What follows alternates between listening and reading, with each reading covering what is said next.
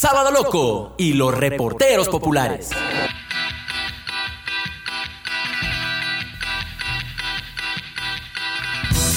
Yo soy Josué Terena y en el día de hoy vamos a conversar con la doctora Lorena Vitasis para los programas Sábado Loco y Hora Libre que se transmiten por Pacha FM 102.9 y Radio Municipal 720 AM. Doctora Lorena, ¿cómo se encuentra el día de hoy? Muy buenas noches, eh, Josué, muchas gracias por la invitación. Eh, bueno, me encuentro eh, bastante tranquila, adaptándome un poco a la cuarentena. Espero que ustedes también y todos los que nos escuchan. Doctora, en este tiempo de cuarentena todos pasamos muy estresados en casa y comenzamos a tener adicciones sin darnos cuenta. Y por eso nos gustaría hablar sobre el tema cómo manejar las adicciones en esta cuarentena. Pero antes de esto, nos gustaría conocer un poco de su perfil profesional. Mm, bueno, Josué eh, yo soy psicóloga clínica, me he especializado un poco en, el tema de consumo de sustancias ilegales y legales. Em, actualmente trabajo en un centro de tratamiento a personas que tienen problemas de consumo de alcohol y otras drogas y también em,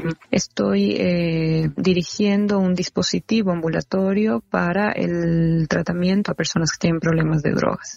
Durante algunos años he trabajado con esta población, con sus familias también y me he dedicado a la investigación eh, desde la psicología, desde el psicoanálisis también en este campo. Doctora Vitasis, ¿qué significado tiene para usted la palabra adicción? Bueno, la palabra mm, adicción eh, durante mucho tiempo ha tenido como varias eh, significaciones, ¿no? Una de las que yo suelo usar para mm, poder dar cuenta de la mm, del grado de, complejidad de una adicción eh, es justamente una que tiene que ver con su significado etimológico. Hace algún tiempo eh, había estado investigando sobre lo que significa adicción, sobre lo que significa un adicto y me encontré con una etimología bastante interesante, ¿no? La palabra adictus, sí, tiene alguna proximidad con, eh, con algunas otras palabras que nos indican que eh, la, la, persona adicta es aquella que eh, tiene una esclavitud. ¿Sí? En la antigua Roma, por ejemplo, eh, alguien que tenía una deuda y que no podía pagar esa deuda, em, se convertía en un esclavo, es decir, pagaba esa deuda con su cuerpo. ¿sí? Se convertía en un esclavo de otro para de esta manera poder pagar esa deuda. Es decir, un, un adicto es aquel que está entregado a otro y me, pareció, me ha parecido esta, esta definición o este significado bastante importante porque es justamente eso lo que caracteriza una adicción, es una esclavitud a un objeto a un objeto que puede resultar en, a ratos un remedio, pero que también puede resultar un veneno. Entonces, eh, esa sería como mi, mi definición de adicción. Existen tipos de adicciones. ¿Y cuáles, cuáles son las más comunes que se pueden encontrar en nuestro hogar? A ver, siempre hay que tener en cuenta que la palabra adicción está como muy manoseada, ¿no? La palabra adicción también es un término que se lo ha utilizado para cualquier cosa, ¿no es cierto? Ahora, si nosotros decimos, eh, me gusta mucho el chocolate, entonces utilizamos soy un adicto al chocolate. O me gusta mucho el fútbol, entonces utilizo soy adicto al fútbol, ¿sí? Y en realidad la palabra adicción tiene que ver también con una cuestión patológica, ¿no? No, no, no la podemos utilizar para cualquier actividad que nos gusta mucho hacer, ¿sí? Y en ese sentido sí es importante hacer como esa diferencia. Eh, podemos sí hablar de eh, actividades que las hacemos reiterativamente, ¿sí? Pero una adicción propiamente dicha es una patología, es una enfermedad, es un trastorno de salud mental a lo que hay que ah, responder de una forma profesional. ¿no? Eh, no se puede tratar a una persona que dice tener una adicción al fútbol, por ejemplo. ¿Sí? Si es que mm, eh, es solamente un decir desde esta mm, cuestión común de cómo se han tratado las adicciones, ¿no? La adicción es una patología seria, ¿sí? Em, ahora, sí, hay adicciones a drogas legales e ilegales, a sustancias, ¿no es cierto? Eh, hay adicciones también al juego, que son patológicas, em, adicciones también al sexo y quizás algunas otras que no podrían considerarse tan patológicas, pero que sí podrían traer eh, ciertas dificultades en lo que se llama los workaholics, ¿no es cierto? Que son los adictos al trabajo. Que más allá de, de lo necesario que puede ser trabajar, pueden llegar a tener dificultades en su relacionamiento. Entonces, sí es importante que podamos entender que una adicción no necesariamente es una conducta que tengamos repetitiva y que nos guste mucho hacer, que a veces podemos confundir eso y, llamamos adicción a cualquier cosa. Y doctora, ¿cómo podemos saber si soy, soy adicto a alguna de, de, estas adicciones previamente mencionadas? Creo que para poder eh, definir si tengo una adicción, em, hay que preguntarse si es que este, em, este objeto al que estoy entregado de alguna manera, llámese droga, llámese eh, celular, llámese em, juego, etcétera, está generando dificultades en varios aspectos de mi vida. Cuando una persona tiene una adicción, eh, significa que eh, esta, esta relación que ha hecho con este objeto ha tomado ya gran parte de su vida. Es decir, ha podido como invadir sus relaciones familiares, sus relaciones del trabajo, sus relaciones amorosas, sus relaciones sociales, es decir, ha tomado como campo. Ya todo empieza a dejar de ser importante y el consumo de una sustancia, por ejemplo, en las adicciones a, sustancias, el consumo de una sustancia llega a eh, ser lo primordial en la vida de una persona. Entonces, este es como uno de los criterios eh, fundamentales para poder entender que estamos frente a una adicción. ¿Y estas adicciones pueden traer algunas consecuencias familiares? Muchísimas consecuencias familiares, ¿no? La adicción siempre es una patología que conlleva mm, dificultades en el relacionamiento familiar, dificultades en el relacionamiento social, eh, dificultades también en el modo de, de ser entendido incluso o de, o de, ser percibido a nivel social también, ¿no? Por, por lo general las personas que tienen una adicción son bastante estigmatizadas, excluidas, se piensa que son personas que no tienen principios, que no tienen valores y esto eh, genera muchísima dificultad en casa, ¿no? Mamá un papá que eh, sospecha o que se ve de frente, cara a cara con que su hijo tiene una adicción, pues probablemente lo primero que se cuestione es que hice mal y esto genera muchísimas dificultades a nivel familiar.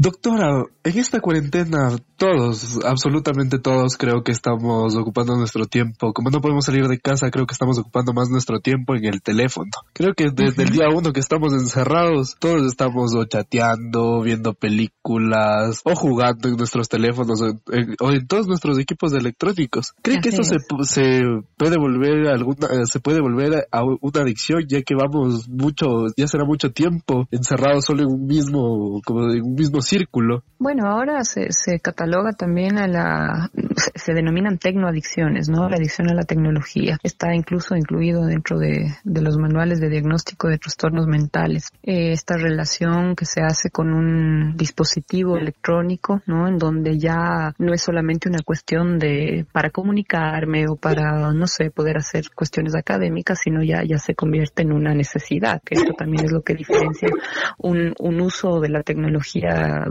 digamos, cualquiera que un adictivo, cuando ya se va del placer a la necesidad, así como en cualquier otra droga. Cuando ya entonces la persona empieza como a necesitar de los dispositivos electrónicos como para poder estar bien. Incluso las investigaciones de hoy en día nos dicen que, eh, sobre todo en niños, por ejemplo, o en adolescentes, el uso abusivo de la tecnología puede llegar incluso a presentar em, las mismas, eh, se, se prenden las mismas áreas cerebrales que cuando se está consumiendo algún tipo de de droga, eh, sobre todo del tipo mm, como la cocaína, por ejemplo, que son drogas que son eh, activas, ¿no? Que nos activan un poco. Claro.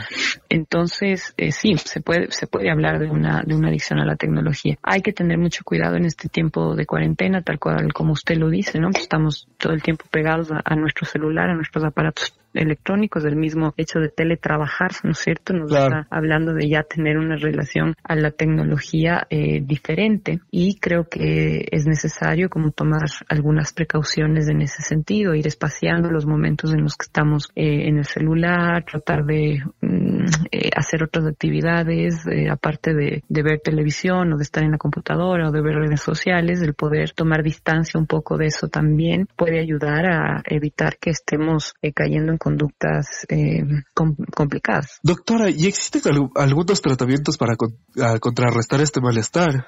Sí, porque ahorita todos, absolutamente todos, como ya le dije, estamos en el teléfono, hasta yo me incluyo en eso, estamos pasando en la tele, en el teléfono, en la computadora. Sí, mire, eh, las, las adicciones de la tecnología, como le digo, es, es como una, una, mm, cuestión nueva, ¿no? Eh, en, en el país eh, todavía no se trabaja como tan a fondo esta cuestión, sin embargo, eh, la terapia psicológica puede aportar mucho a, a, poder entender un poco la relación que cada uno está haciendo a la tecnología. Y más allá de, de, la relación a la tecnología en este momento, es justamente el efecto del, confinamiento, ¿no? Del aislamiento social, de, de todo lo que implica esta cuarentena. Eh, me parece que es un momento oportuno como para poder cuidar de nuestra salud mental. Todo lo que está ocurriendo en este momento, la preocupación por, lo que ocurre afuera, la incertidumbre de hasta cuándo esto será, la preocupación de incluso económica, el, tener que convivir en las 24 horas del día con la familia, que a pesar de ser también algo positivo, puede llegar a ser agobiador también en algún momento, agobiante en algún momento. Son cosas que eh, sí pueden generarnos un poco de malestar y entonces podemos encontrar un punto de fuga a ratos en la tecnología, ¿no?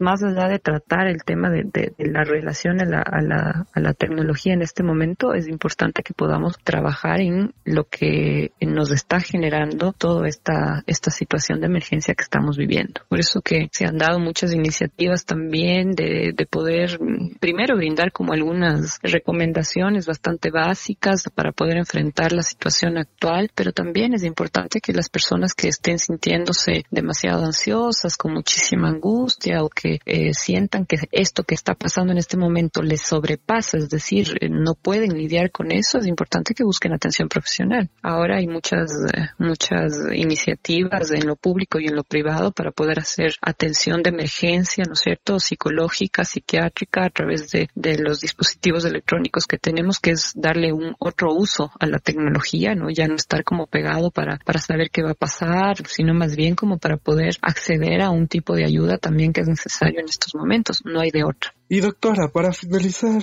usted estábamos hablando pasado y usted me había dicho que, que trabajaba en un programa llamado Con Condición, ¿verdad? Así es, así es. Estamos en este momento en un dispositivo ambulatorio para personas con consumo problemático de alcohol y otras drogas que se llama Condicción. Es un dispositivo que funciona en Superar, que es un centro integral de psicología. El dispositivo Condicción es un espacio de abordaje terapéutico que está destinado a atender las múltiples formas de sufrimiento y de síntomas que pueden estar relacionados al uso problemático de alcohol y otras drogas. La idea es que cada persona pueda tener un espacio en donde pueda trabajar su relación a las drogas y que también como efecto de ese trabajo puedan haber cambios eh, importantes, ¿no? Entonces sí, este es un dispositivo que funciona, es nuevo en realidad, funciona desde, desde este año, estamos en este momento también prestos a atender cualquier duda o cualquier inquietud que se pueda generar, incluso mm, para poder paliar y lidiar con la abstinencia eh, de drogas en casa,